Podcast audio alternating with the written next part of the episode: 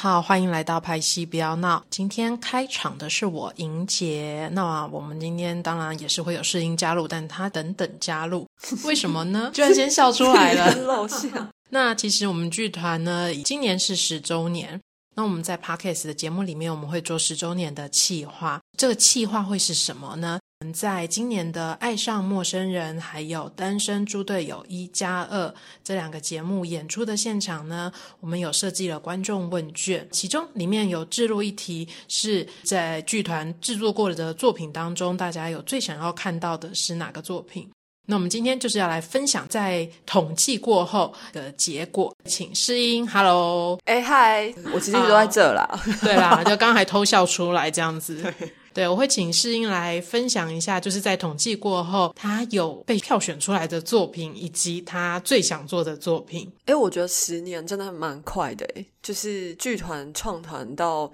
但但我不是，我不算是创团的成员之一，但是因为我在剧团成立没有过多久，我就被。景祥就是邀请说要不要来这个团当驻团导演，然后那个时候我自己是觉得，呃，是一个还蛮大的鼓励。一方面是感觉有你知道，就是同伴，然后可以一起以一个剧团、一个团队的概念，然后在呃创作的领域或者是在剧场界，就是继续打拼嘛。听起来 对最近这个这个词好像很常听到，所以就是会觉得还蛮开心的。就是虽然说在那之前我也是独立接案跟独立创作了几年，没有也不算太久了，但是当有这个机会的时候，我那时候就觉得说好像。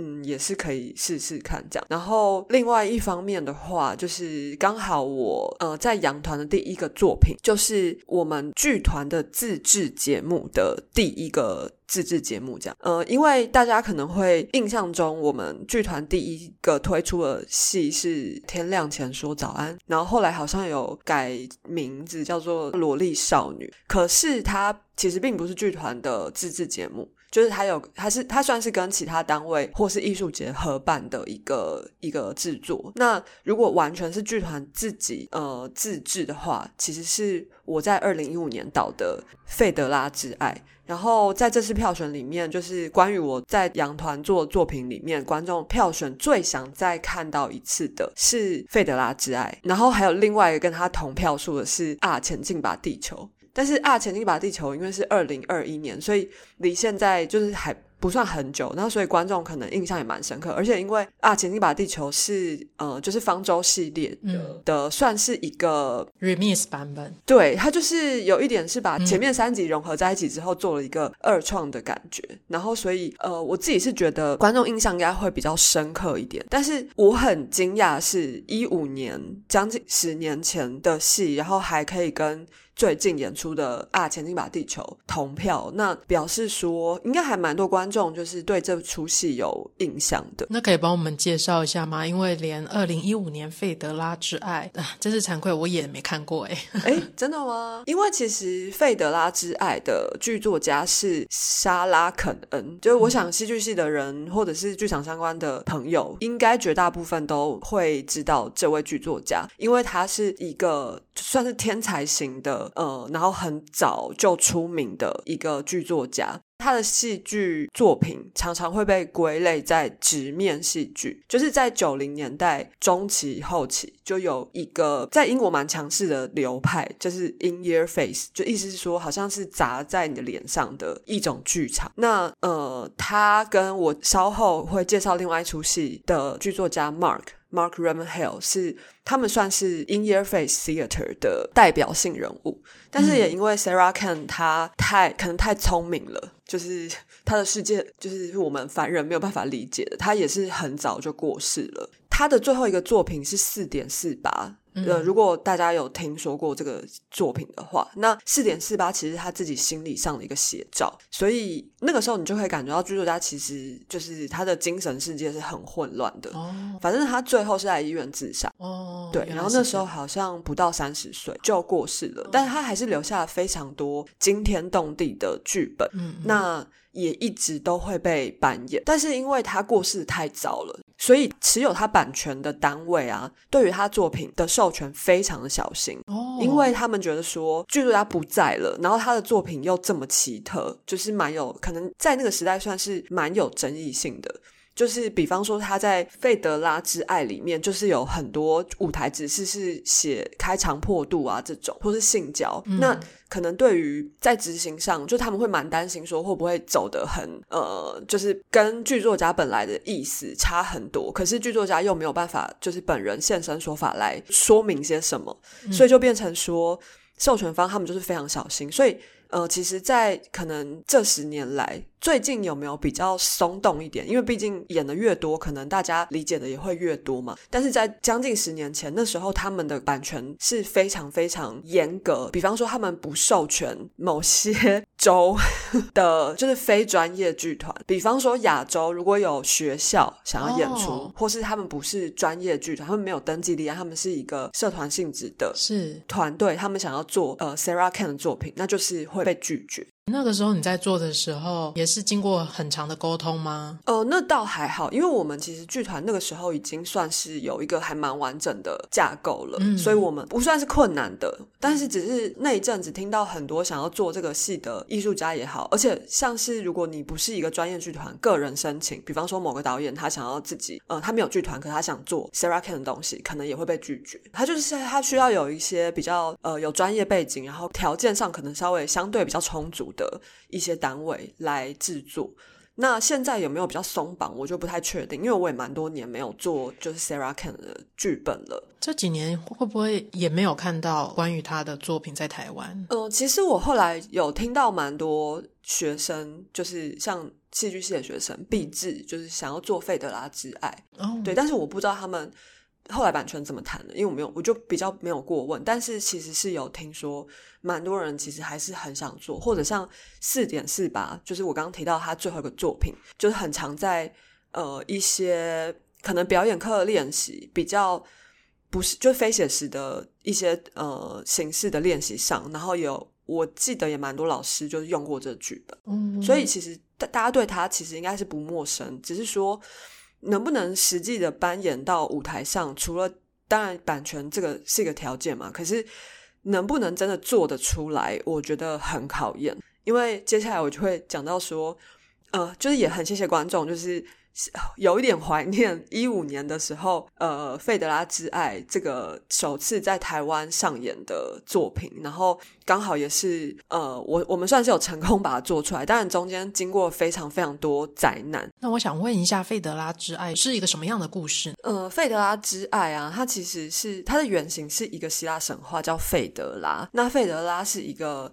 皇后的名字哦，那他的故事原型是说，那个就是特修斯他去一个希腊的小岛，然后那个小岛大家应该有听过吧？就是有一个迷宫，然后里面有一只怪兽，它是牛的头，但人的身体，叫米诺陶洛斯，就是他在那个迷宫里面，然后好像每年就是特修斯他们的城邦都要献祭，要带一些小孩。就是童男童女，然后去献给这个怪物，他才不会作乱。但是后来就是特修斯，他就是好像成功的，就是杀死了这只怪物。所以当地的一个公主，就是费德拉，就呃等于就是说，为了要感谢特修斯拯救了这些城邦的小孩，还有。一些就是因为要去想要去征服这个怪物而牺牲的人，所以他就呃离开他自己的故乡，然后跟着特修斯回去特修斯他的城邦，然后变成他的新的皇后。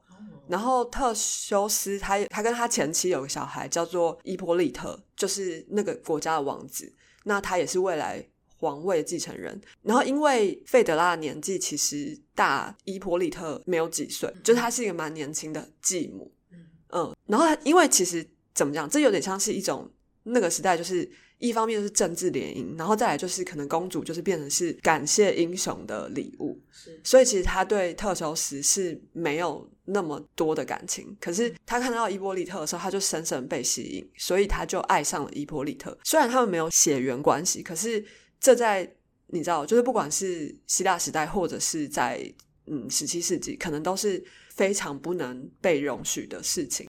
嗯，所以就变成说他的这个爱，他没有办法真的表达出来，可是他又没有办法控制自己不去爱伊波利特。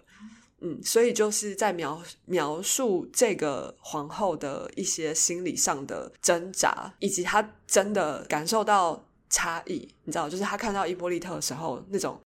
心里就是无法克制的爱意，然后跟看到常年不在，然后到处去征战的老公，就是特修斯，那个差别就应该很明显嘛。那这个剧本为什么会吸引你？呃，因为。我我刚刚有说，因为其实我觉得一个西元前的希腊神话，然后就过了这么多年，两千多年还可以被刻画，而且因为在不同时期，人们就是人类关心的东西都不一样。可能希腊的时代，大家关心的是人跟自然的关系，所以可能我说我刚刚说的那个就是神啊怪物之间的一些纠葛、那些冲突，可能代表是我们。那时候的人类就是要去对抗一些不可知的自然啊、命运啊，或者是什么的。然后他们他们那时候的感觉就是命运是不可以违抗的，所以我我们可能也没有办法。我们不管做什么，我们都是要向就是命运低头。可是到了拉新的时候，他就是开始觉得，呃，人的感情才是真正控制或者是主导这一切的。或者是说，不是说命运的力量没有那么强大，而是说人类感情、情感，或者是人类的爱，可能会更加影响你的人生吗？对，或者是更更加影响你跟别人的关系？对，就是他把焦点从人跟自然，就是拉到了人的情感面上。然后，呃，Sarah Kane 他就是再继续去讨论一些更他自己更在意的东西，比方说暴力啊，比方说什么是真正的残酷是。身体上的受伤吗？还是说是心灵上的一些，嗯，你知道，就是爱不到人，爱不到，爱不到我最爱的人，然后我的痛苦，就是是不是也不亚于身体上的痛苦这样子等等。所以我觉得他就是这个这个故事的主轴本身就已经是一个很经典、很。亘古的呃一个话题了。当时你在做这个作品的时候，这个皇后是谁？哦，你说费德拉本人吗？费德拉就是小乔啊，就是刚演完这个《欲望街车》的白兰奇的蔡依林小姐，这样对。那也是我第应该是第一次跟小乔合作，然后就那时候觉得非常非常的开心。嗯嗯，那我们在呃这个作品里面的演员还有哪些呢？那时候费德拉是小乔嘛，然后我刚。我提到那个王子，王子伊波利特是苏志祥哦，对对对，也是我们很常合作的一个演员。然后呃，其中还有个角色是那个伊波利特，就是王子的一个青梅竹马的女生，呃，也有也算是皇家的皇室的公主。这个角色是陈以恩，然后也是现在就是很活跃在表演啊，或甚至是剧作等等的以恩。然后还有特修斯，就是那个国王，是我同班同学庄雄伟。嗯嗯嗯，那。刚刚有说到说，哎，有些灾难的发生，嗯嗯，请问是发生了什么事情？哦，应该是说那个时候，二零一五年嘛。然后你知道，现在无人机超级普遍，而且价钱其实也不高哦。对啊，就是从比较平价到很高级，当然都有嘛。就是无人机拍摄这件事情，在现代现在是我觉得是相对容易很多的，但是在那个时候，我们。想要在剧场里面做无用无人机拍摄，哇，然后同步到电那个荧幕上面，在二零一五。对，而且还是二零一五年的就是年初，所以等于是我们整个二零一四年都在研究这件事情，要怎么有可能会发生在国家巨人实验剧场里面，因为真的很难。一方面是其实室内是不能用无人机，但是那时候法规，因为可能这东西也还没有那么普遍，所以其实法规没有那么完整。是那。我觉得很感谢两厅院，他们其实是非常尊重创作者，因为他们会，他们那时候是也想要想办法让，呃，这个实验可以成功。嗯嗯嗯，对。然后加上那时候就是有很多科技的呃介入，呃，像我们还是有科技艺术的设计、装置设计，嗯，然后是。伟翔，翁伟翔，就是我，我第一次合作是山地画的那个伟翔。然后那时候我想要他做一些跟影像相关的东西，但是因为要同步，然后再加上无人机也有他自己的讯号，所以那个时候其实呃，就是技术好像还没有办法真的很顺利的把这整这些所有东西全部整合好，然后让它可以顺利的 run 起来。嗯，所以我们彩排原本彩排是有开放给一些。来呃贵宾，是但是因为这个这些技术问题，就是没有办法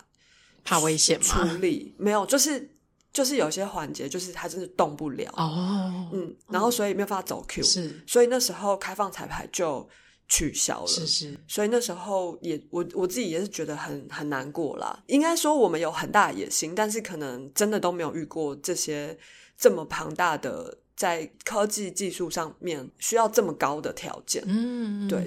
变成说虽然首演有顺利的，就是演出了，但是那前面就是各种千钧一发这样子。那观众可以看到完整的演出，也是运气蛮好的。我也这么觉得。对啊，嗯，那《费德拉之爱是》呃，我们这一次票选出来呃试音作品里面被提到的。那你自己有没有最想要再演一次的作品呢？如果说不管就是观众票选的话，我自己是很想再做一次虾平感。这个作品可以帮我们多描述一些 吗？虾平干其实我们那个时候票房是不错的，是几乎完售的。但是我不知道是不是因为看虾平干的观众比较没有，今年比较没有来看那个《爱上陌生人》跟《猪队友》，所以就比较没有被提到。这是几年的作品啊？这是二零一六年，就是《费德拉之爱》的下一年。哦，但是他怎么讲，就是还是有观众投票哦，是只是说就是票数不多，是所以我想应该是来的这次来的观众里面看过沙平感的人不多，因为我自己为什么会想要再做一次沙平感，嗯是因为当然我前面有提到，就是 Mark Ravenhill 他跟 Sarah Kane 都是在就是 In Your Face Theater 这个直面戏剧刚热起来的时候，他们就是非常标志性的剧作家之外，那其实 Mark 他自己。有一另外一个更知名、更知名，就是大家绝对都有听过，因为他就是被扮演次数超级多，就是游泳池没水，哦，对，的同一个剧作家。是那《虾平干》其实是他第一个算是比较知名的作品，所以呃，我觉得里面看得出来一些他比较早年的，就是还没有嗯，像因为像游泳池没水，可能就是一个非常厉害的新闻本，但是《虾平干》可能还有点介于就是有点古典的叙事跟。到新闻本之间的一个过渡，所以其实 Mark 他自己并没有觉得虾平干是所谓的 in your face theater，或者是就是他自己没有那么标签化这个作品啦。是对，那可是我们因为就但是因为 Mark Mark 这个剧作家的关系，我们还是可能会把虾平干就是放在直面戏剧这个类别。嗯嗯，但我觉我就会确实蛮同意剧作家他的想法，就是说我们其实不用太给呃作品或者是就是任何事情都是一样，就是一些标签，因为其实越开放的时代，照理说标签应该越多啊，就是或者越越难归类之类的。是对，那为什么虾虾平干会让我那么念念不忘呢？是因为它的剧名，它原文剧名叫 shop 呃 shopping and fucking，所以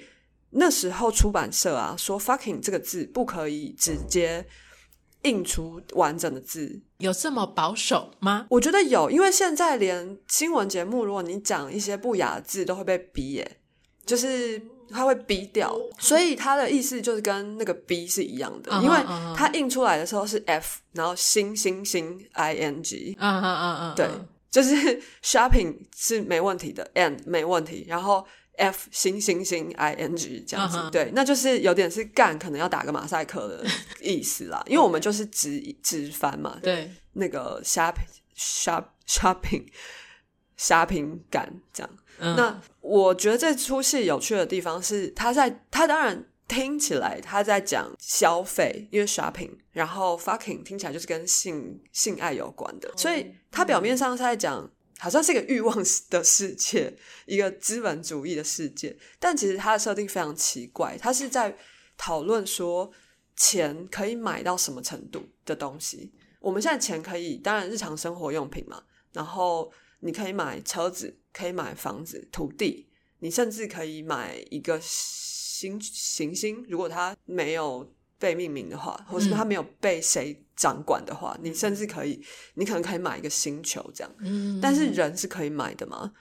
人是可以标价的吗？除了人之外，呃，我记得桑德斯就是当代一个很有名的哲学家，他也有一本很知名的作品，叫做《金钱买不到的东西》。嗯他也是在讨论说，钱到底可以买到什么？可以买到，你可以买到很好的医疗，嗯所以意思是说，钱可以买健康吗？那如果钱可以买健康的话，那钱可以买道德吗？对，啊所以其实我觉得虽然他设定是说，呃，就是那个在这个故事里面，他是在问说人可不可以买卖？当然人可以买卖啊！现在那么多人口贩子、人蛇集团，他们不是就在卖买卖人的吗？嗯，但是基本上他们还是一些比较台面下的、比较黑市的东西。所以在一个光明面的，就是正面的世界里面，好像人是不能买卖的。是对，因为我们相信人的价值是没有办法被标价的。是但是事实上，人就是有被买卖啊。嗯那这样子的话，有什么东西是不能买的呢？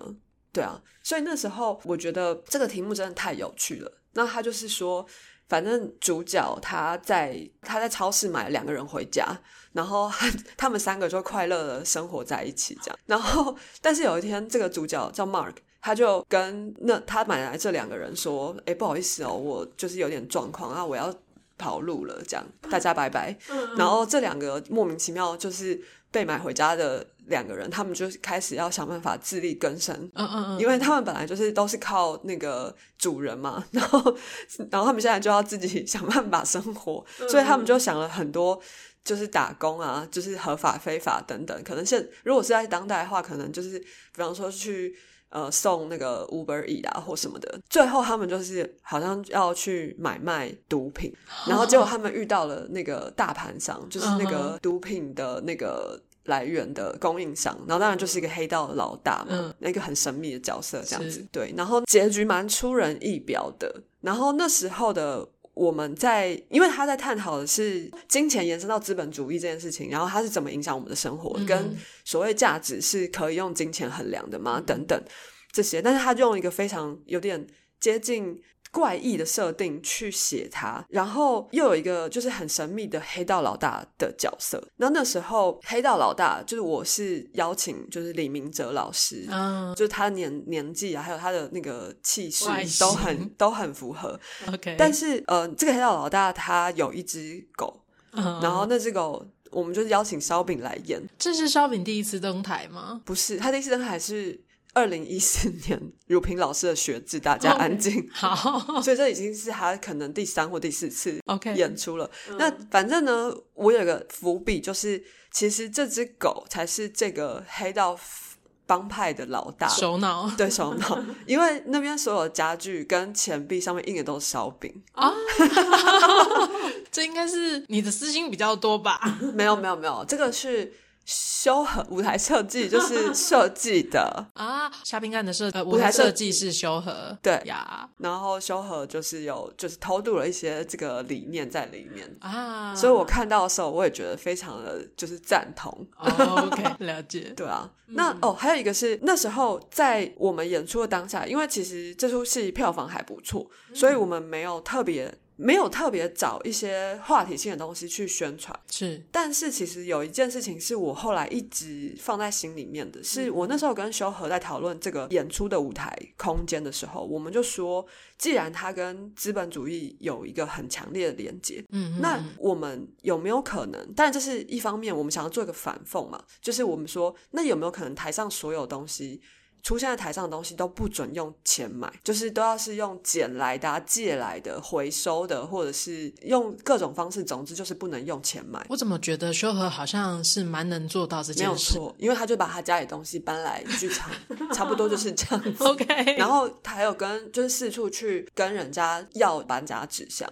然后他们搬完家，可能那些纸箱就会呃便宜的出售，或者是呃就是送人，是，然后我们就是到处去要那些纸箱。嗯哼嗯，对，所以就是我们这个舞台，就是确实没有花钱买东西，对，所以呃，这一点我觉得是很酷的，因为当然一方面有点在反讽这个剧中的世界，但另外一方面，那时候我有一个很深刻的感觉是说，剧场这个行业其实很不环保嘛，因为我们的舞台，如果你没有要重演或是没有继续演出，那其实那些台上的东西，就是你可能就是这一个礼拜有使用它，但是。演完之后，他们就会变成超多大型垃圾，确实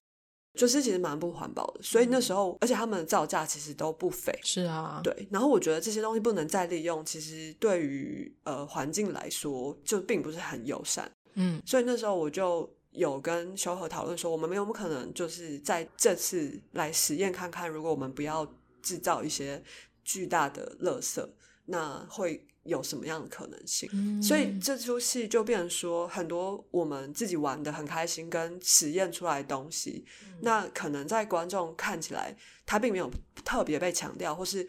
也许有人有发现，也许有人没有，但我觉得都没关系，因为对我来说，它是一个算是我很极致的在发挥，就是我们的喜好的一个作品。呃，刚刚你先前也有分享，我觉得你也可以再跟我们的听众再分享一个，就是你们在做音乐设计或者是声响设计的时候，你们挑战了观众。哦，对了，因为既然就是 Mark Ravenhill 他是就是直面戏剧的大师嘛，是，然后加上 Shopping and Fucking，哦，他在那个首演的时候，好像也有一些警语，就是类似说什么高血压还是孕妇，呃，还是费德拉之爱，反正就是纸面戏剧的那个演出，常常就是会有警语说，就像你要去坐云霄飞车的时候，不是会看到什么心脏病、高血压、孕妇、慢性疾病的人，就是嗯不建议达成或禁止达成。那他就有类似这样的警语，就是说是这些人族群你们可能要斟酌哦，因为可能看了之后你可能会发病之类。这是认真在做警告吗？对啊，对啊，就是有这种警语啊。嗯嗯，当然，所以他们挑战观众意图是很明确的嘛。是，而且他直接剧名就是一个骂人的话了，就是一个脏话了。所以那时候我们在观众进场的时候，我们我们那时候的音乐设计是蒋涛，然后我就跟他说，我想要观众进场的时候听到的是就是演员们在骂脏话，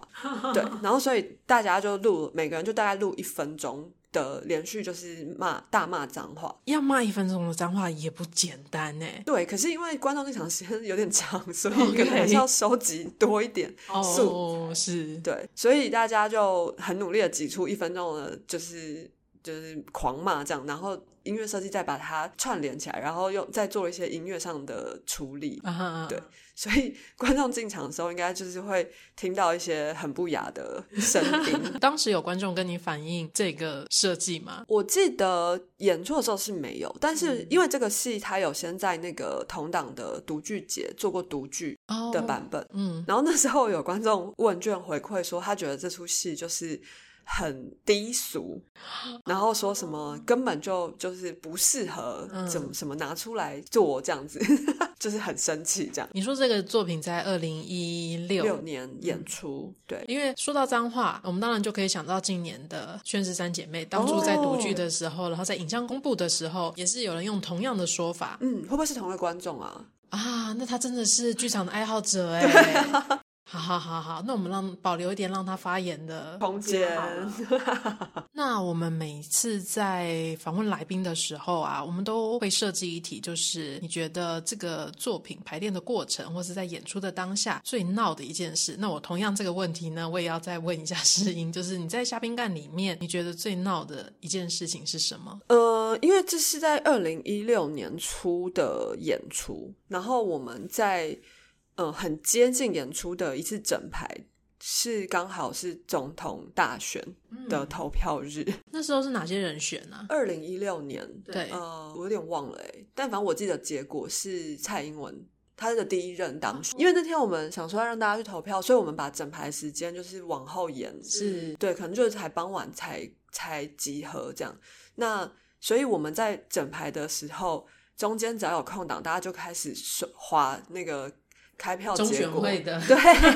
然后就是根本没有人，没有人认真在走整排，连导演都不认真。对，都一直在偷划那个嗯。开票的过程。哦。所以等我们就是演呃排练结束的时候，刚好就是票已经开完了，嗯，然后我们就觉得嗯结果还蛮开心的，嗯然后大家就有去附近的酒吧这样子小喝一杯，我觉得好好笑。这个认真说起来真的是蛮闹的，没有认真排练 是是蛮闹的一件事情。所以我们我们后来就是觉得说，这个大就投票啊选举，就是真的不要排练了，我们在做方舟系列的时候，我们曾经排练场也在那个竞选总部旁边旁边，然后我们也去逛了一圈小英的竞选总部。对，因为是一九年的年底，那那嗯时候是正好在打选，就是现差不多是现在这种时间，然后正在选战很热的时候，对啊，然后那时候我们就是那个中间休息的时候，都会去竞选竞竞选总部逛一下，对，看有什么小物可以买，好哦，所以这个我同意很闹。就是不要在选举日排练，真的不要。好，大家就专心去投票就好了。了解，收到。最近也要选举了，对，各位导演们注意一下你们的排练时间。真的。好，那其实我们这一次呢，呃，因为我刚刚前面有说这是我们十周年的一个企划，所以我们在今年的《爱上陌生人》还有《单身猪队友一加二》。的这个演出现场啊，用问卷的方式来问了大家这个问题。但出乎意料的是，我们把这个问题啊全部统计之后，还有一个作品也是得到蛮高的票数，就是当下在演的《爱上陌生人》。这个你要不要来分享一下？哎，我觉得其实大家是很棒的，就是大家都向前看，或是活在当下，比较没有在缅怀过去，你知道吗？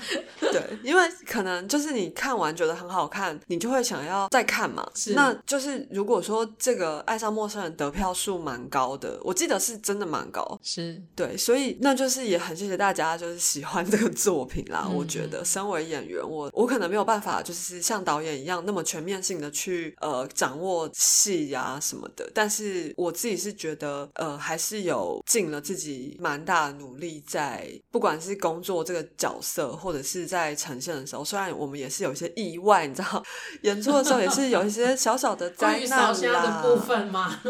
因为那时候就是流感很严，就是很很严重，很流行。对啊，然后反正我们在然后演的时候又离观众很近，是，所以。反正我在第一周快要结束的时候就有上呼吸道感染的状况，然后就没有，就是到第一周演出完的时候就已经几乎是没有声音。对，但是因为导演跟对手都一直安慰我说没有关系，我们就让他感觉上是角色的状况就好。那所以呃，虽然说可能对于跟我们原本想呈现的角色，或是我自己想呈现的有点不太一样，嗯，对，但是。如果呃不知道这个缘由的话，也可以把它当做就是角色的一部分。同意，同意。对啊，我自己是蛮惊讶，就是票选出来，大家爱上陌生人是想要再看一次。但是大家有没有想过，我们已经演十场了耶？对啊，但是因为你知道，就是那两周刚好就是连假，所以很多人可能想看没办法来，还是有没看到的朋友吗？有啊，或是就是想要。二刷三刷，但是因为可能假期已经有别的计划了，所以。就是只有看到一次这样，确实我们是夹杀在中秋节跟双十连假中间，没错。因为我真的有一些朋友跟我说，就是他们真的很想看，但是没没办法，就是那两周可能都会都已经有一些别的行程。好吧，那考虑一下啦。我们是希望 有机会可以再演啦，因为毕竟很多人就是想看没看到，然后又有那么多观众说想要再看一次。嗯，虽然不知道他们是真心。还是只安慰我们，好好好，应该是应该是真的想看，我们当做真的，然后我们努力想一下，看可以怎么做好了。那如果真的有演的话。就是到时候也是希望观众可以再多多支持啊，这样就是有勾选想再看一次的，我们会记住你哦。明明就是不记名的一个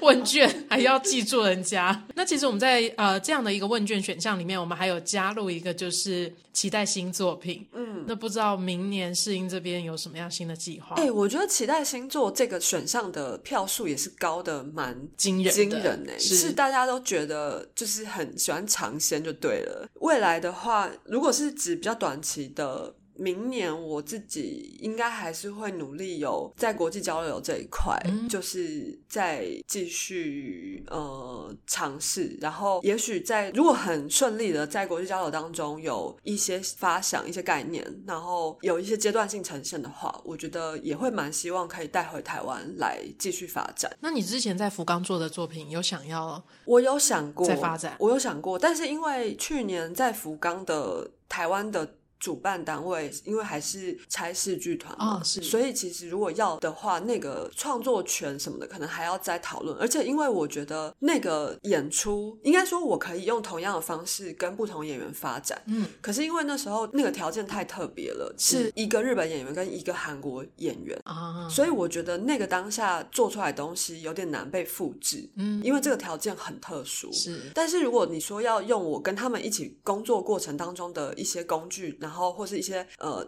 要他们尝试的那些题目来做一个台湾版本的话，我觉得也没有不行。哦，对，这个我觉得也可以再想一想。嗯，那另外一个就是我们其实。在去年就一直有在讨论，就是我们之前在方舟系列，它因为算是一个比较科技或是未来感的类型，那我们其实也蛮想要把这个类型继续延续下去的。所以在假设在还没有想到更好的题目之前，可能就是假设我们用方舟五好了，因为我们现在做到 四第四集了嘛。对。那如果说有方舟五这个可能性的话，那它可能会是一个蛮。